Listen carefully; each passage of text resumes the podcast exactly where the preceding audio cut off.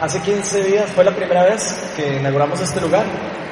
Este, realmente que nuestro anhelo y nuestro corazón es que este lugar se convierta en un lugar de adoración, un lugar de, sanidad, un lugar donde todos podamos venir como somos y experimentar el poder transformador del Espíritu Santo. Eso es lo que queremos eh, que este lugar se convierta. Ahora estamos empezando, tenemos pocas actividades. Eh, yo los invito a que se metan siempre a la página web porque veo que mucha gente en Facebook me pregunta cada rato de que cuándo son las actividades, de que si hoy hay celebración, de que no hay celebración. En la página web ustedes se meten, a Vine Oeste hay, una, hay un título que dice eventos tocan eventos, salen y usted puede ver el calendario entero del mes con todas las actividades, entonces es súper fácil saber qué actividades tenemos, ahí salen los discipulados, los, cuando hay celebración, pero las celebraciones son el primero y el tercer sábado de todos los meses, para que se lo queden grabado, entonces para que sepan cómo lo estamos haciendo por ahora. En un futuro lo vamos a hacer más seguido, pero necesitamos que haya más personas comprometidas para poder hacer eso porque se necesitan eh, personas que lideren el, ministerio de los chiquitos, personas que preparen las clases, es un montón de cosas lo que hay atrás de lo que hay aquí que no vemos. Entonces tenemos que ir poco a poco, no es porque no queramos hacer, empezar de una vez. Eh, el corazón de nosotros sería estar ya reuniéndonos todos los fines de semana. Pero es importante que lo entendamos eh, de por qué no lo estamos haciendo. y quiero contarles, tal ya para empezar, que el otro día, ahora que estaba preparando el tema de la charla de hoy, que es un tema bastante eh, lindo y profundo, estaba viendo una historia que impactó demasiado, me impactó demasiado. Estaba viéndola en YouTube, me metí a, YouTube y ahí pude ver una historia de tres muchachos que en 1975, muchachos de, raza negra, que eh, fueron culpados de un homicidio que ellos no habían cometido. Eso, eso pasó cuando ellos tenían entre 15 y 17 años, para que se, se los imaginen. Y estos muchachos se llamaban, voy a pedirles que pongan la foto, ahí tengo la foto de los muchachos. El primero se llamaba Juan Ahama, eh, el otro se llamaba eh, Ricky Jackson, y el otro se llamaba, o se llama todavía Willie Bridgman.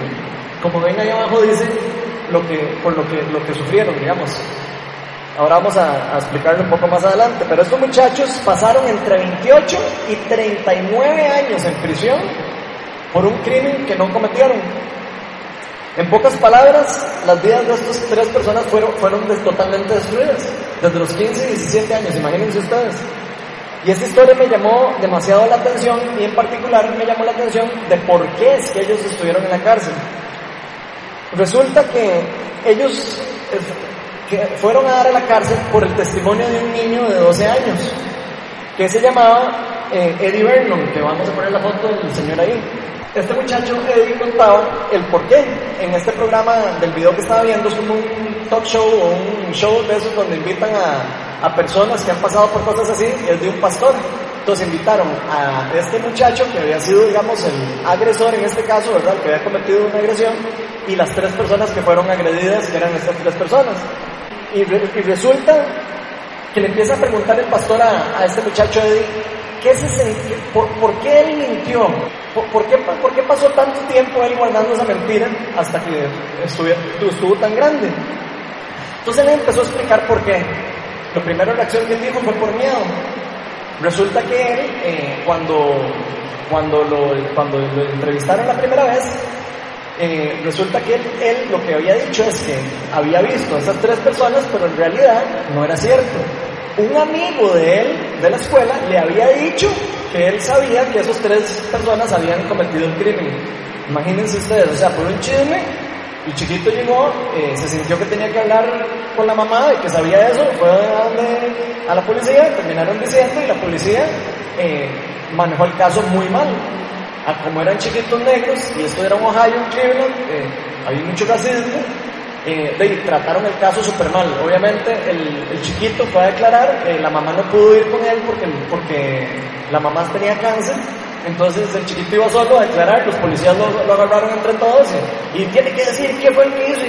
Y, lo agarraron así, le empezaron a meter miedo, le empezaron a decir que si no decía la verdad, que lo iban a meter a la mamá a la cárcel. Dije, este muchacho, a esa edad, imagínense, a los 12 años, el chiquito llorando.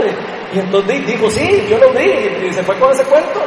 Hasta que se metió en este enredo tan terrible que metieron a la cárcel y los condenaron a muerte a la silla eléctrica, a estas tres personas.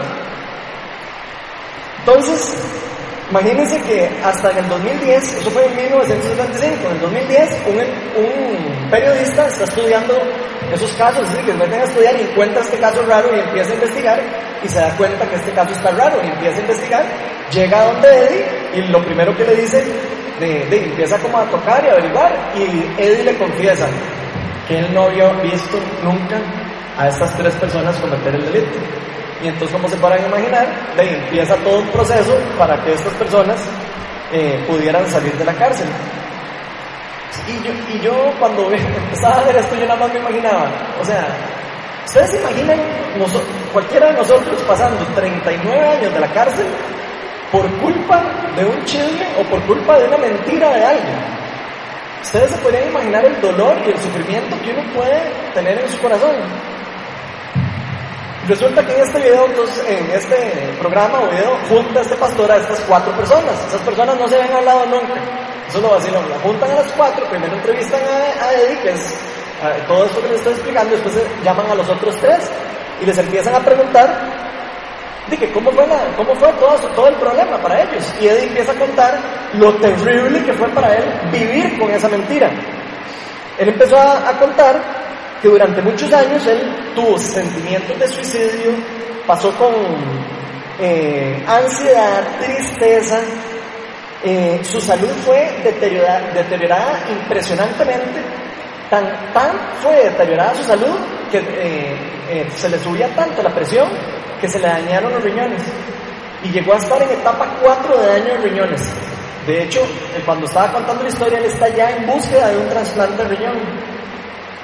Entonces, eh, Eddie contaba de que él sí vivió libre de la cárcel, a diferencia de ellos, pero vivió encarcelado en una mentira.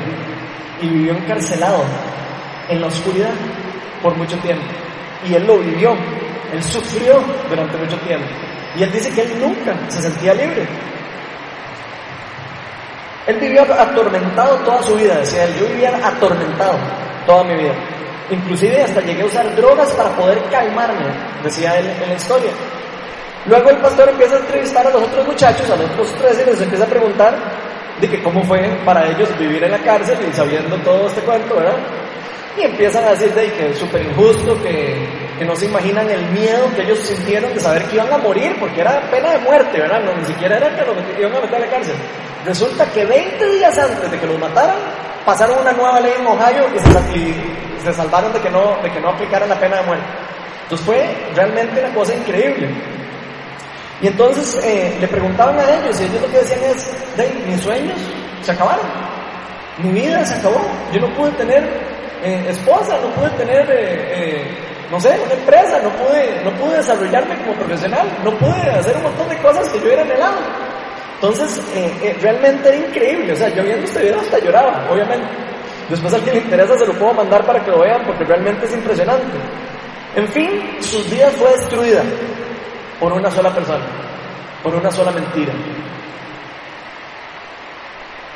Al final del programa lo juntan y entonces le dicen Eddie, bueno Eddie, ahora van a venir estos tres, ya ellos eh, eh, oyeron lo que usted dijo y, ahora vamos a ver que, usted quiere verlos y pedirles perdón.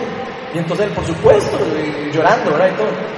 Pues pasan los tres, los tres, los tres muchachos eh, al lugar. El pastor le advierte, vea, eh, si, te rechazan o lo que sea, eh, tranquilo, ¿verdad? Vos estás aquí para liberarte vos y de, la reacción de ellos no depende de, lo, que vos querás pedir perdón, ¿verdad?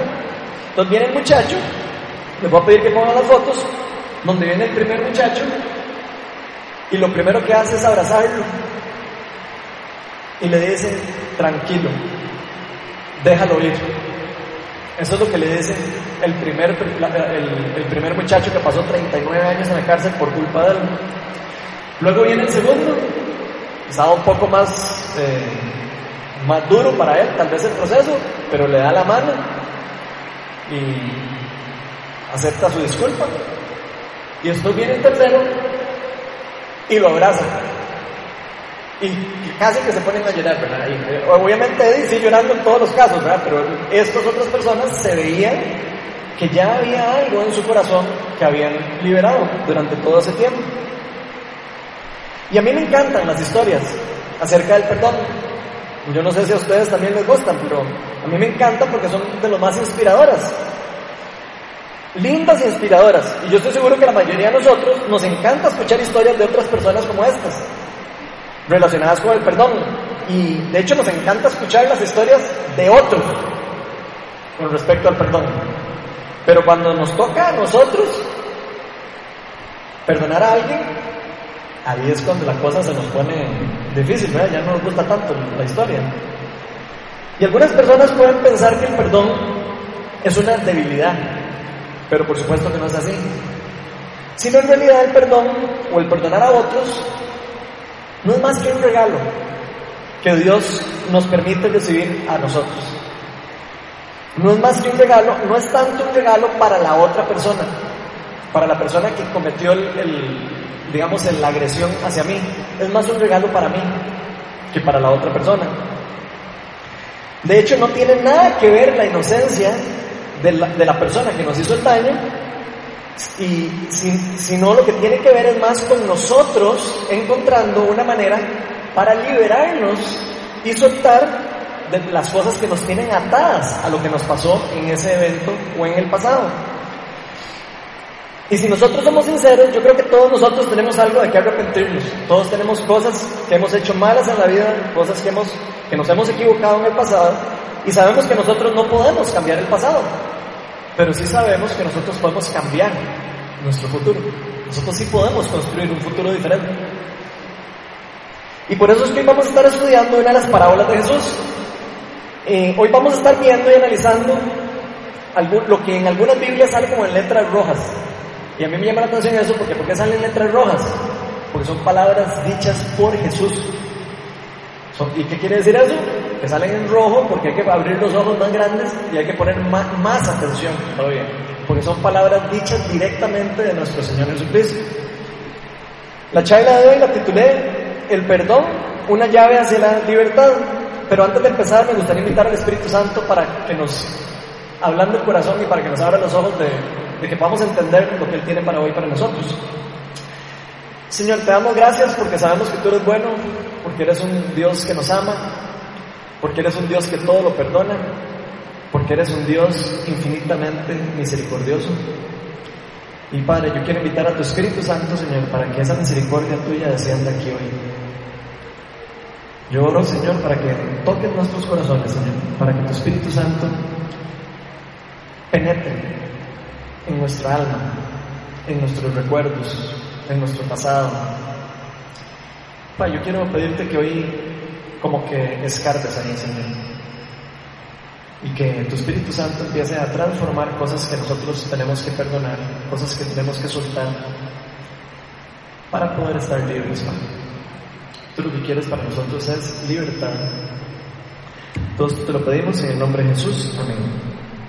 Bueno, para los que trajeron Biblia, Hoy vamos a estar en Mateo, en el capítulo 18, y vamos a estar en los versículos del 21 al 35, como dice ahí arriba. Y dice así, el versículo 21, voy a leerlos, dice, Pedro se acercó a Jesús y le preguntó, Señor, ¿cuántas veces tengo que perdonar a mi hermano que peca contra mí? Hasta siete veces.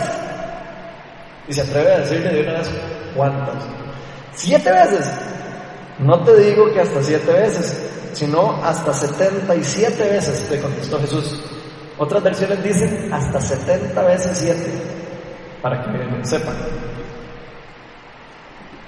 Por eso, el reino de los cielos se parece a un rey que quiso ajustar cuentas con sus siervos.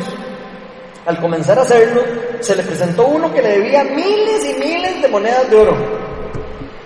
Como él no tenía con qué pagar, el Señor mandó que lo vendieran a él, a su esposa, a sus hijos y todo lo que tenía para así saldar la deuda. El siervo se postró delante de él. Tenga paciencia conmigo, le rogó, y se lo pagaré todo. El Señor se compadeció de su siervo y le perdonó la deuda y lo dejó en libertad. Al salir, aquel siervo se encontró con, un, con uno de sus compañeros que le debía 100 monedas de plata. Lo agarró por el cuello y comenzó a estrangularlo. Págame lo que me debes, le exigió. Y su compañero se postró delante de él. Ten paciencia conmigo, le rogó, y te pagaré. Pero él se negó. Más bien fue y lo hizo meter en la cárcel hasta que pagara la deuda. Cuando los demás siervos vieron lo ocurrido, se entristecieron mucho y fueron a contarle a su señor todo lo que había sucedido. Entonces el señor mandó llamar al siervo.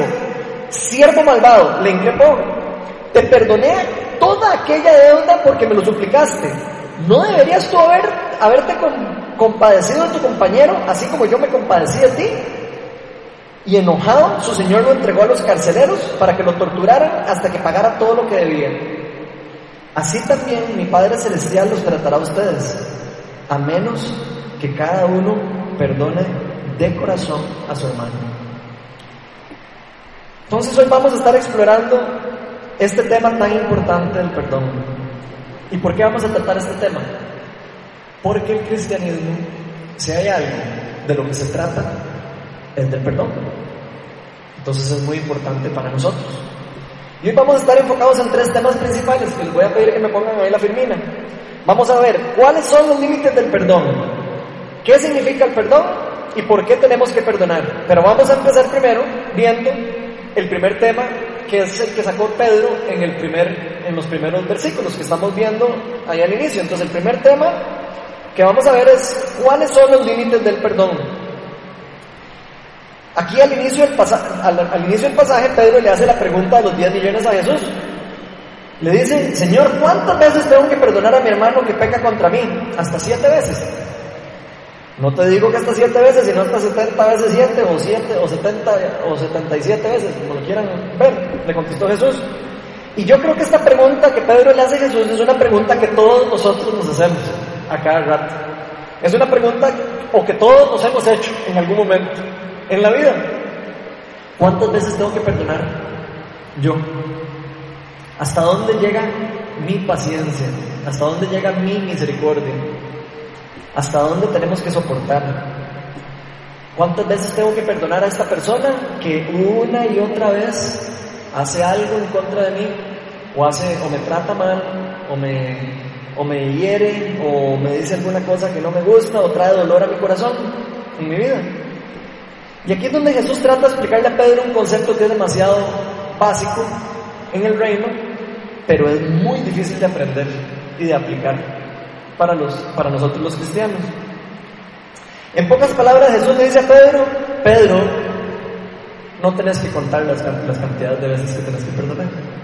Eso es lo que le está diciendo Jesús. No tenés que contar la cantidad de veces que hay que perdonar. Realmente no hay límite para mi perdón. Yo soy un Dios que todo lo perdona.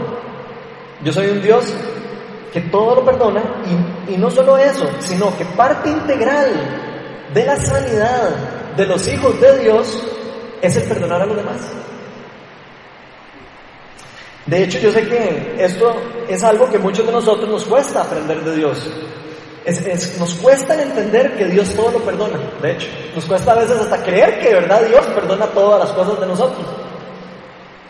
Y no solo eso, sino que Dios espera que nosotros también hagamos lo mismo que Él. Porque aquí no lo están diciendo. El Dios nos perdona todo, pero él, pretende o Él espera que nosotros también perdonemos de esta manera. Que todos seamos igual que Él. Y yo creo que el verdadero problema con Pedro y con todos nosotros es de querer contar las cantidades de veces que deberíamos de perdonar a alguien. Y eh, yo creo que en realidad esto lo hacemos porque nosotros lo que queremos es como justificarnos. Queremos justificarnos como decir, ok, ya llegué al límite tal, ahora sí, ya yo puedo no detengarme y ahora sí puedo hacer esto en contra de esta persona.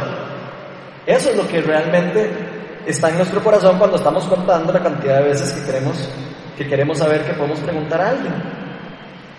Y eso es lo que realmente está mal en nuestro corazón. Eso es lo que realmente Jesús está tratando de explicar a Pedro. Jesús tiene muy claro cómo es nuestro corazón y tiene muy claro cómo es el corazón del padre, el corazón de su papá. Realmente no es importante la cantidad de veces que nosotros tengamos que perdonar. Siempre tenemos que estar dispuestos a perdonar. Más adelante la charla vamos a ver en detalle por qué tiene que ser así. Y yo sé que para muchos de nosotros nos puede sonar, nos puede sonar en este momento complicado, nos puede sonar hasta raro o loco. Pues, pucha, tengo que perdonar todo. Yo sé que para muchos de nosotros es difícil. Y yo sé que muchos de los que estamos aquí también se están haciendo la pregunta, ¿será que Jesús nos dijo en este pasaje que entonces yo tengo que aguantar insultos, tengo que aguantar irrespeto, tengo que aguantar maltratos, tengo que aguantar abusos, tengo que aguantar inclusive golpes de mi pareja, tengo que aguantar cualquier otra cosa de las personas 490 veces, 70 veces 7. Por supuesto que eso no es lo que está diciendo Jesús aquí. Esto no es lo que Jesús está diciendo. Entonces, ¿cuáles son los límites del perdón? Es el primer tema. Jesús lo que está tratando de decirnos aquí es que nosotros no podemos limitar el perdón. Ahora, aunque no lo diga el pasaje, lo que sí podemos hacer nosotros es poner límites sanos al comportamiento de otras personas hacia nosotros. Eso sí lo podemos hacer nosotros. Nosotros sí podemos poner límites sanos de cómo queremos que otras personas nos traten a nosotros. Pero el perdón es infinito. Nosotros debemos perdonar siempre según lo que se nos dice Jesús. Siempre tenemos que perdonar. Pero esto no quiere decir que tengamos que soportar abusos, golpes y cosas de personas en forma indefinida. Y creo que eso es importante aclararlo un poco por, por, lo complicado que es el tema. En pocas palabras, nosotros podemos controlar y poner límites sanos que, que nos pueden ayudar a tener una, una relación sana con las personas pero nunca limitar el perdón a esas personas. Por ejemplo, en una relación que tenemos con una persona que podríamos decir, mira, con todo el cariño que yo te tengo, si me seguís hablando así, diga, yo no te voy a volver a contestar las llamadas, porque cada vez que me llamas, me estás hiriendo, cada vez que me llamas, me estás insultando. Si cada vez que me vas a llamar para insultarme de mi esposo, o si me vas a insultarme a mi esposo, con todo el cariño del mundo, mami o papi o el que sea, no te voy a seguir contestando el teléfono. Eso puede ser un límite que uno puede poner hacia una persona. O en el caso de un, esposo agresor o una esposa agresora, uno podría decir, con todo el dolor de mi alma, yo te perdono por lo que me hiciste. Pero como me sigues maltratando, como me sigues eh, eh, haciendo daño, voy a tener que separarme de vos por un tiempo por protegerme a mí y para proteger a mi familia.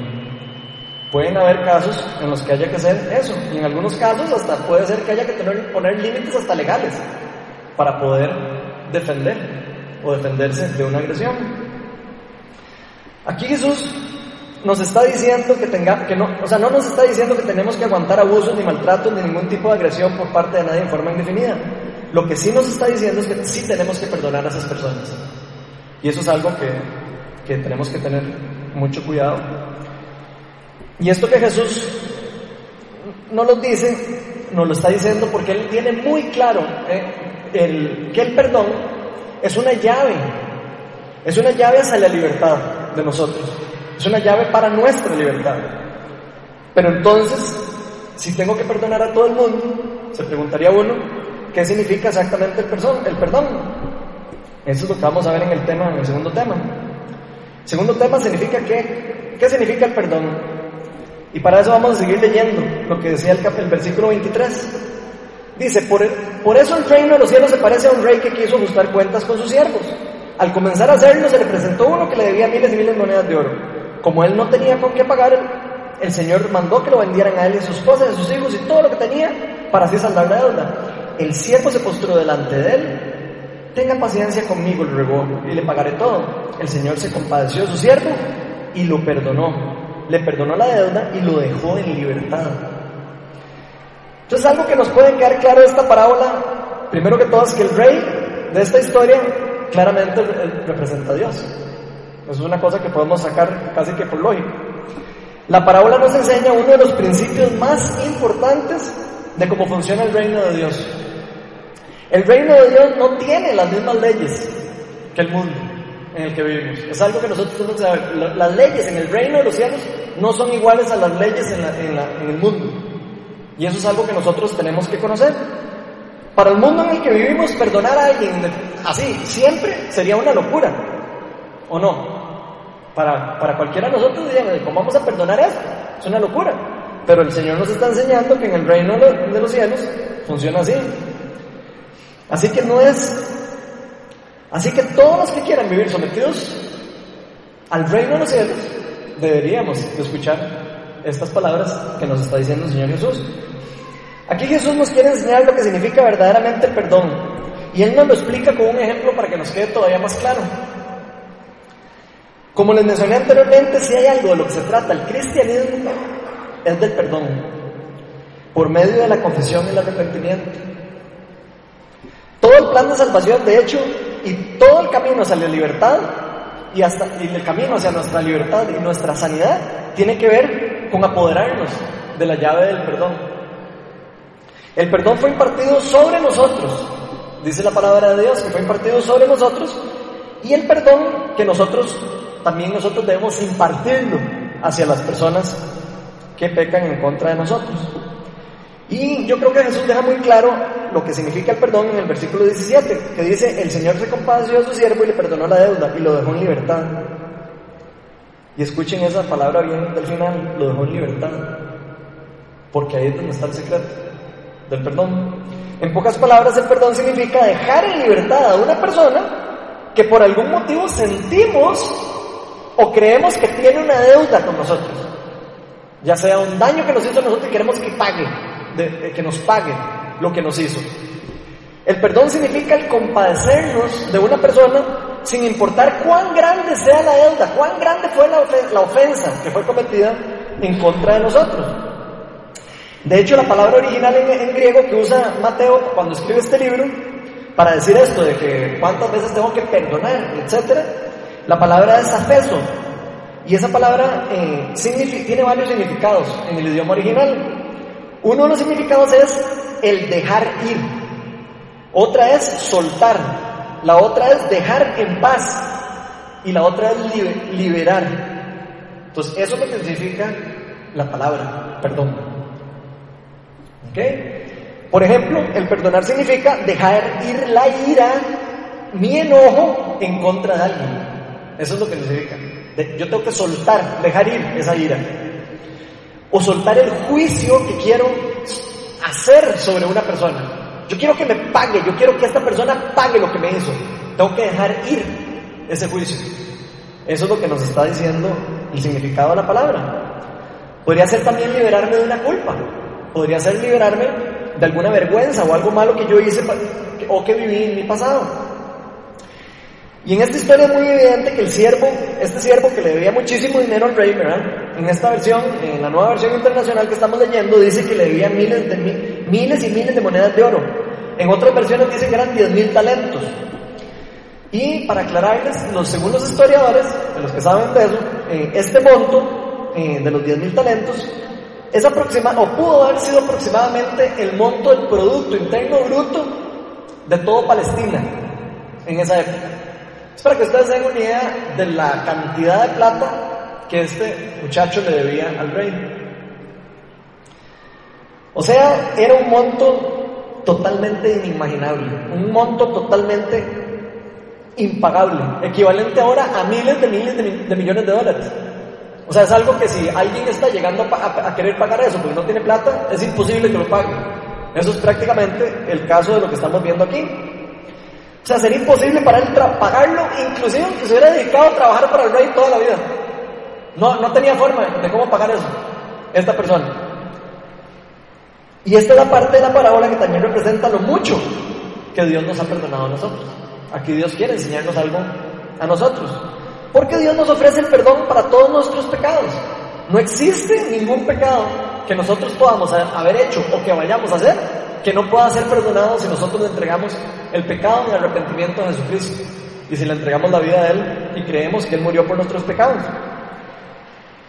Eso también representa que nosotros, por más buenos que seamos, y por más que nos hubiéramos esforzado toda la vida para pagarle a Dios por, por nuestros pecados, nunca hubiéramos podido saldar la deuda con Dios. Nosotros nunca hubiéramos podido pagar esa deuda con Dios por nuestras propias fuerzas, sino que necesitábamos de la gracia. Necesitábamos de, que Él saldara la cuenta. Eso es lo que Él nos está explicando con esta parábola. Por eso, solo por gracia, es que Dios salva esta deuda que teníamos con, eh, con, Él por medio del pecado. Vean lo que dice en Colosenses, en el capítulo 2, versículos 13 y 14. Dice así, Dios nos dio vida en unión con Cristo al perdonarnos todos los pecados. Ahí no está diciendo que nos perdonó solo porque mentimos, no, nos está diciendo que nos perdonó todos los pecados y que nos dio vida en unión con Cristo. Y después dice, y anular la deuda que teníamos pendientes por los requisitos de la ley. Nosotros, ninguno de nosotros hubiéramos podido nunca cumplir la ley por nuestras propias fuerzas. Es imposible para nosotros, solo por medio del Espíritu Santo y teniendo el Espíritu Santo nosotros podemos vivir según la voluntad de Dios.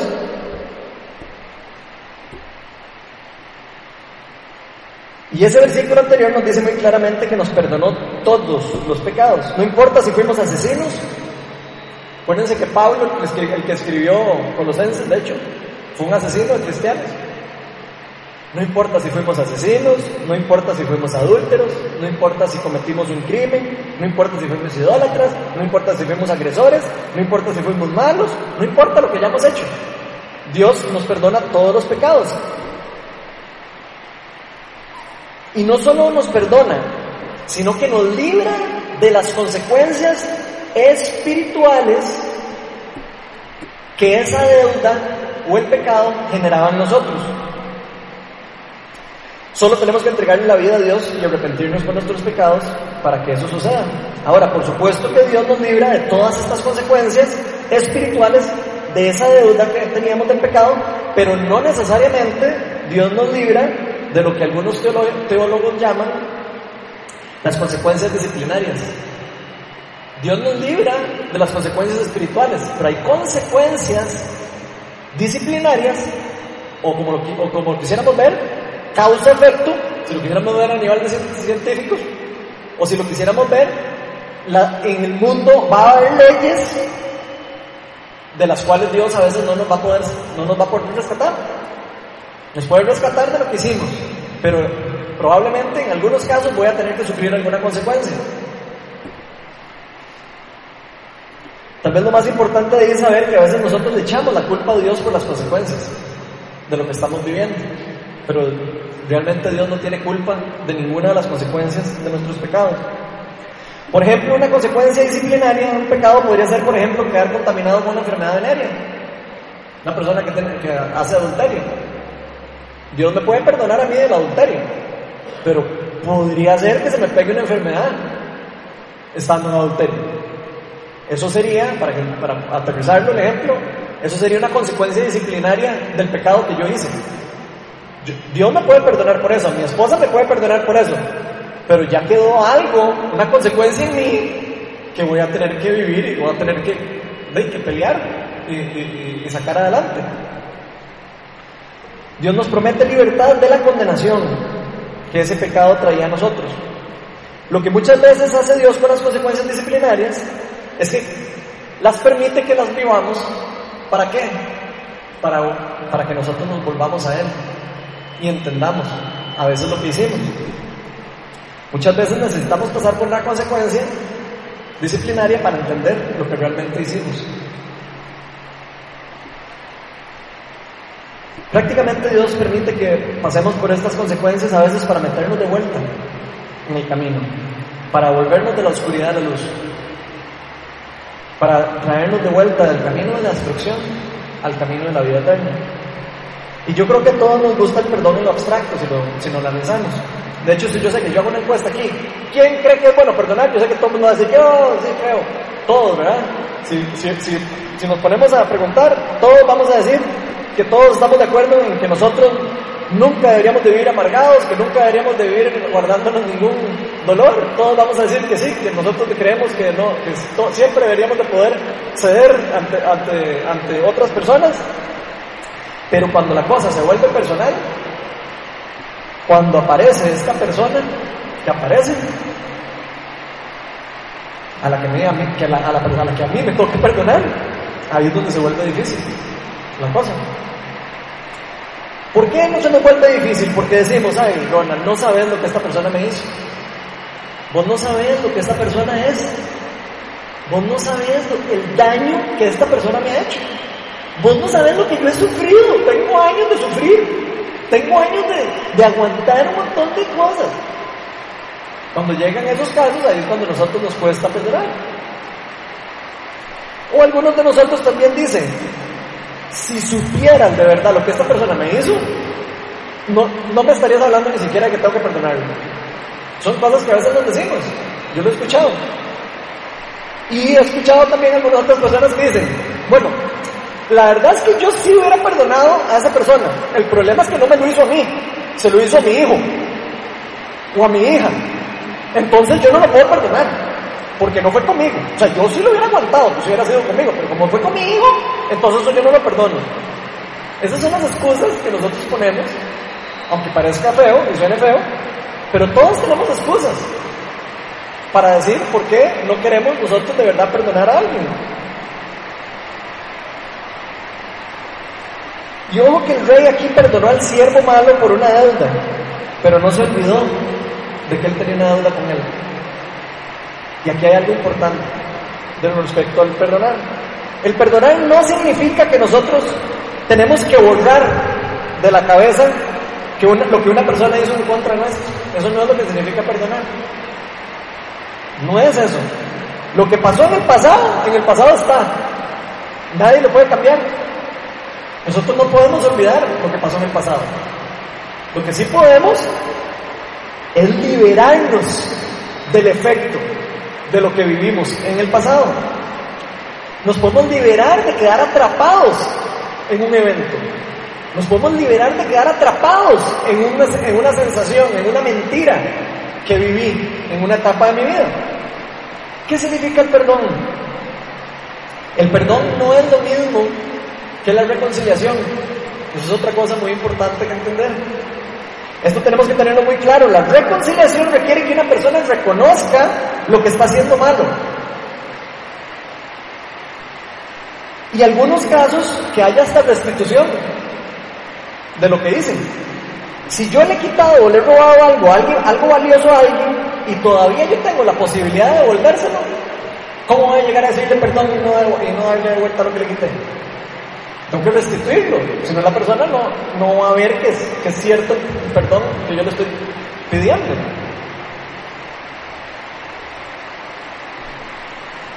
En esos casos en donde yo puedo restituir el daño, yo debo hacerlo. Eso es parte de lo que tenemos que saber acerca del perdón. No es suficiente solo decir perdón. A veces hay que escuchar a la persona y dejarla que le diga a uno qué es lo que siente en el corazón. Pero ¿qué es lo que hacemos nosotros? A veces tratamos mal a alguien y después decimos, ay, perdón, perdón, perdón. Y ya. Pero es que yo digo, no, no, no, es que ya, ahí, ahí fue todo, y ya, ahí ya, perdón. Eso no es el perdón. En el perdón hay que escuchar a la persona, oír qué es lo que la persona siente que nosotros le hicimos. Tenemos que estar abiertos a escuchar lo que nosotros hicimos para poder pedir perdón y para entender a la persona de lo que tiene que perdonarme a mí. La reconciliación es algo que ocurre luego que dos personas se reconcilian, luego que dos personas se perdonan, luego que dos personas saldan las cuentas mutuamente y logran, logran restaurar su relación. No siempre que yo perdone o que yo me arrepienta hacer algo malo va a dar directo a tener una reconciliación. Eso tenemos que entenderlo también ya que el perdón podría darse solo en una dirección. Puede ser que solo yo quiera perdonar y la otra persona no quiera. Y tenemos que entender que igual yo tengo que perdonar, aunque la otra persona no quiera. Aunque la otra persona no lo quiera impartir o no lo quiera recibir. Para nosotros, poder perdonar a otros, no necesariamente tenemos que llegar a la reconciliación. Es algo muy importante que nosotros sepamos. No necesariamente tenemos que llegar a la, reconciliación, aunque obviamente sería lo ideal poder llegar a la reconciliación. Pero no siempre está en nuestro lado el poder llegar a la reconciliación. A veces depende de otra persona. Y aquí es donde se, donde se vuelve como muy importante saber que cada persona, cada uno de nosotros, somos responsables de nuestra propia de nuestro propio espíritu. Cada uno es responsable de su propio corazón. Cada persona debe preocuparse por soltar y perdonar todo lo que tiene de su lado. Tiene que preocuparse por hacer su parte, no obligar y, concentrarse en lo que tiene que hacer la otra persona. Si quiere llegar a una reconciliación, primero tiene que entender lo que está pasando. Nosotros no podemos obligar a otros a perdonarnos. Yo no puedo obligar a una persona que me perdone, pero sí puedo ofrecerle mis disculpas. Eso es muy importante que nosotros lo tengamos claro. Ahora, como consejo general, nunca pidamos disculpas a alguien sin dejar que esa persona realmente nos diga lo que nosotros decimos. Nunca. Siempre preguntémosle, ¿qué fue lo que yo te hice? Y dejemos que Él nos diga qué es lo que siente y después le pedimos perdón. Nunca pidan perdón deliberadamente porque no va a ser verdadero. La otra persona no lo va a sentir como verdadero. La otra persona tiene que sentir que ella descargó y le dijo a la persona lo que sentía.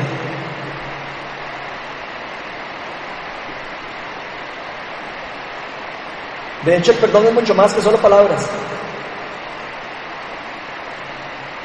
Y de hecho la única cosa que puede perdonarse es el pecado. Es importante que nosotros sepamos que cuando nosotros vamos a perdonar a alguien, lo que estamos haciendo es perdonando un pecado.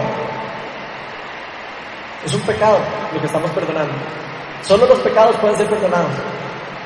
Entonces es muy importante, tenemos que saber que lo que nosotros hicimos en contra de otra persona fue un pecado. Y tenemos que ponerle etiqueta de pecado, porque si no, no entendemos qué es lo que está pasando espiritualmente. Muchas veces para recibir el perdón de alguien necesitamos escuchar todo lo que esa persona siente, que, la dañamos y nunca interrumpamos ese proceso. Porque es muy importante perdonarla de corazón. Ahí en el versículo, creo que en el 35 decía que con, que con el corazón tenía que perdonar. Muchas veces, cuando ambos lados logran perdonarse, entonces sí se logra la reconciliación. Ahí sí. Pero lo más importante del, del significado del perdón es poder entender que es un regalo principalmente para mi libertad. Así que nos libramos de estas cosas que son muy importantes para nosotros librarnos en nuestra vida. Y por eso es que vamos a pasar al siguiente punto de la charla, que es por qué tenemos que perdonar. tercer punto es por qué tenemos que perdonar. Y vamos a seguir leyendo lo que decía Jesús en la parábola. Dice que al, que al salir el siervo se encontró a los compañeros, lo agarró por el cuello al muchacho, se postró delante de él y lo obligó a que le pagara y lo metió a la cárcel. Después dice más adelante que cuando los siervos vieron todo esto fueron a avisarle al rey de la crueldad que había hecho este rey, eh, el siervo, con esta otra persona. Y aquí podemos leer lo que le dice el rey, siervo malvado, te perdoné toda aquella deuda porque tú me lo suplicaste. ¿No, me debías tú, no, debías tú también haberte compadecido de tu compañero así como me compadecí de ti? Y enojado su señor lo entregó a los carceleros para que lo torturaran hasta que pagara todo lo que debía. Así también el Padre, mi Padre Celestial los tratará a ustedes, a menos de que cada uno perdone de su corazón a su hermano. El perdón tiene que ser de corazón. El, el perdón no es nada más decir, ay, perdón. No, el perdón que libera es el perdón que de verdad lo perdona de corazón. Como vemos hay algo más en esta parte de la parábola, y es que después de que este siervo dejó al rey que le había perdonado toda esta deuda inmensa que le, que le debía, se encuentra otra persona que le, que le debía a él mucho menos plata. Inclusive saliendo él de que le habían acabado de, perdonar toda la deuda. En esta versión dice que el, amigo se topa, que al amigo que se topa le debía 100 monedas de plata. En otra versión dice 100 denarios. Y eso es equivalente, igual, según los historiadores, a tres meses de salario de una persona con un buen salario normal de la época.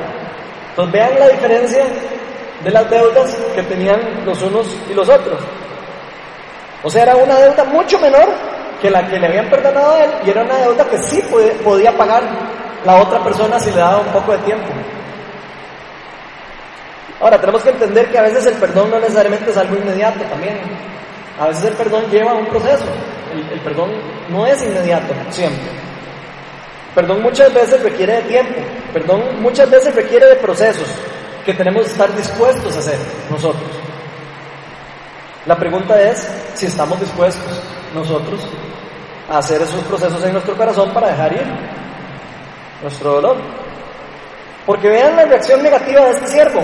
Él, aunque lo habían perdonado de algo mucho, más, mucho mayor, no quiso perdonar. Él no quiso perdonar.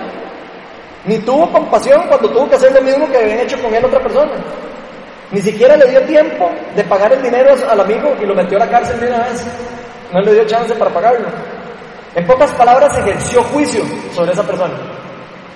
Y eso es la primera arma en contra del perdón. Emitir juicio en contra de alguien. Y eso es lo que Jesús nos está tratando de enseñar que nosotros no tenemos que hacer. Nosotros no tenemos que emitir juicio. El que emite juicio es Dios ante las personas. ¿Cómo nos gustaría que nos trate Dios a nosotros? Pensemos por un rato. ¿Cómo nos gustaría a nosotros que nos tratara Dios? Nos gustaría que nos trate como el, como el, otro que llegó y le agarró el cuello y lo estripó. Nos gustaría que lo trate como el Dios que representa como era el rey con su primer siervo. Esta persona que le debía dinero, que le estaba pidiendo era misericordia, lo que le estaba pidiendo, y no le dieron la oportunidad. En pocas palabras, este primer siervo estaba fascinado de que le habían perdonado todas las cosas. Estaba feliz de que le habían perdonado toda la deuda, pero no quiso hacer lo mismo gratuitamente con la otra persona. No quiso darle de vuelta lo que le habían dado. En pocas palabras, por gracia fue liberado. Por un regalo, se lo regalaron. Por, por gracia fue liberado, pero no quiso impartir gracia con los demás. Y esto es uno de los puntos principales de esta parábola. Es uno de los puntos principales de esta historia. Cuando nosotros entendemos lo increíble de todo lo que Dios ha hecho por nosotros, de todo lo que nos ha perdonado y de que su amor es infinito, todo cambia. Cuando nosotros entendemos ese concepto, es cuando nosotros podemos impartir gracia a otra persona. Si nosotros no hemos entendido el concepto de lo que Dios ha hecho en mi vida, y en lo que me ha perdonado, yo no puedo impartir gracia para otra persona. Tengo que entender primero que yo fui liberado, que yo fui, que, a mí, que yo fui un siervo que al que se me perdonó todo. Así tenemos que ver los casos en nuestra vida. Por eso Jesús nos está dando este ejemplo tan claro.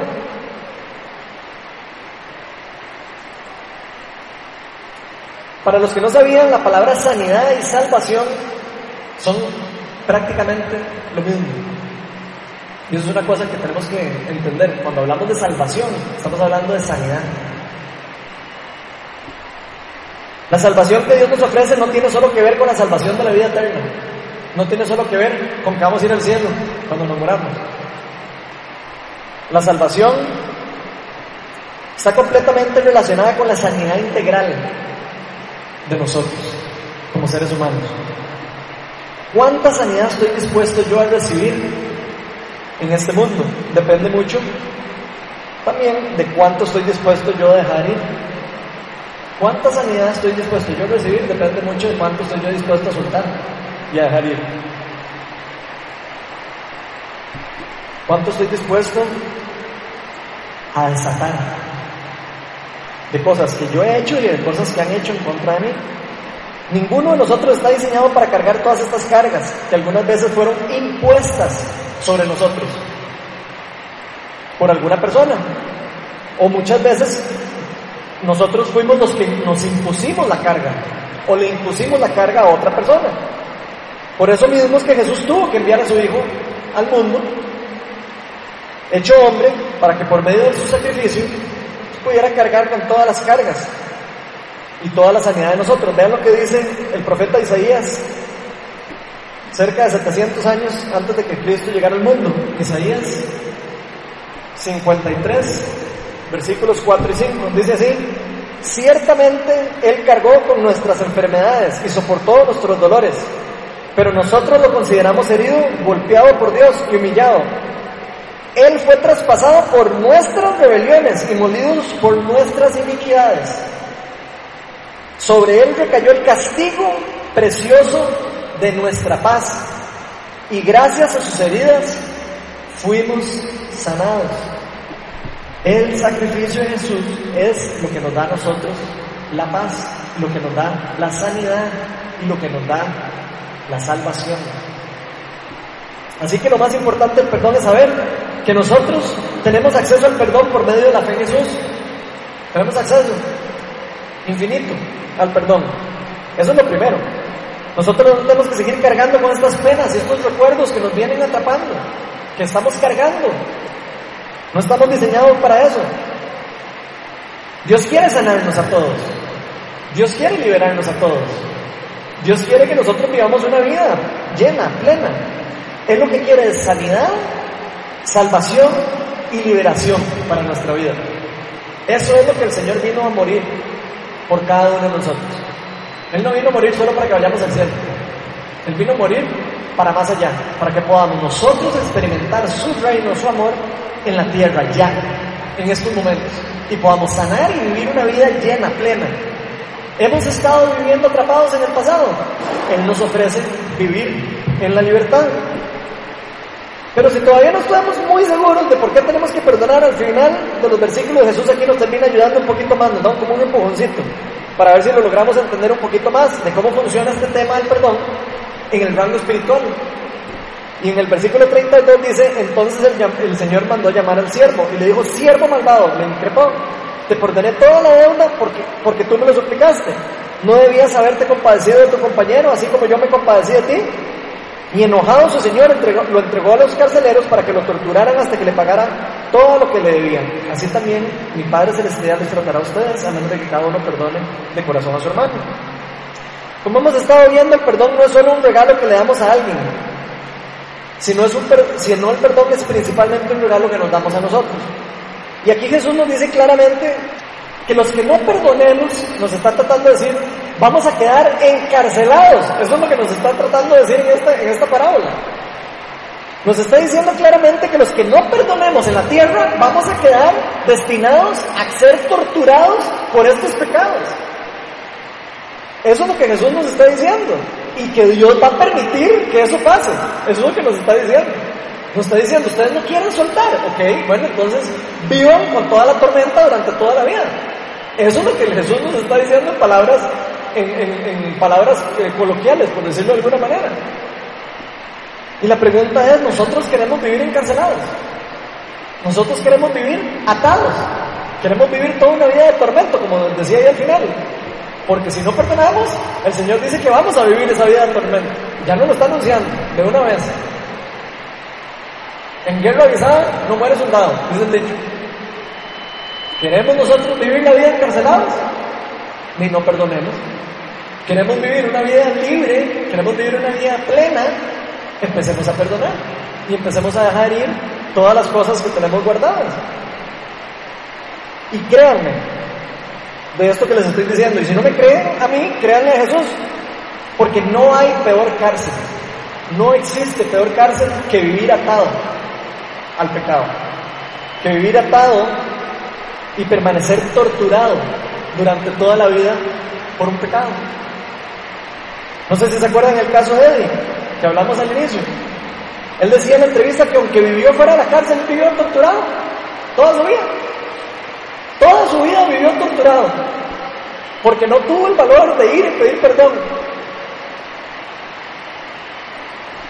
La pregunta es nosotros, ¿qué queremos para nuestra vida?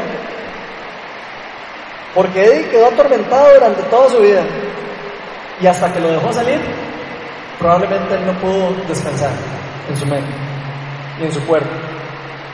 ¿Ustedes se imaginan el alivio que pudieron haber sentido estas personas después de haberse dado ese abrazo? y haber soltado una carga de 39 años de estar pensando algo malo en contra de alguien. ¿Cuánto tiempo nos va a tomar a nosotros perdonar a la persona que tenemos que perdonar? ¿Cuánto tiempo va a pasar y vamos a dejar que pase para que nosotros podamos perdonar? Aquí Jesús nos está invitando a una libertad, nos está invitando a vivir una vida diferente. Nos está invitando a vivir una vida en el reino, con las leyes del reino. Y si queremos vivir esta vida que Jesús nos ofrece, entonces debemos perdonar. Vamos a ponernos todos de pie.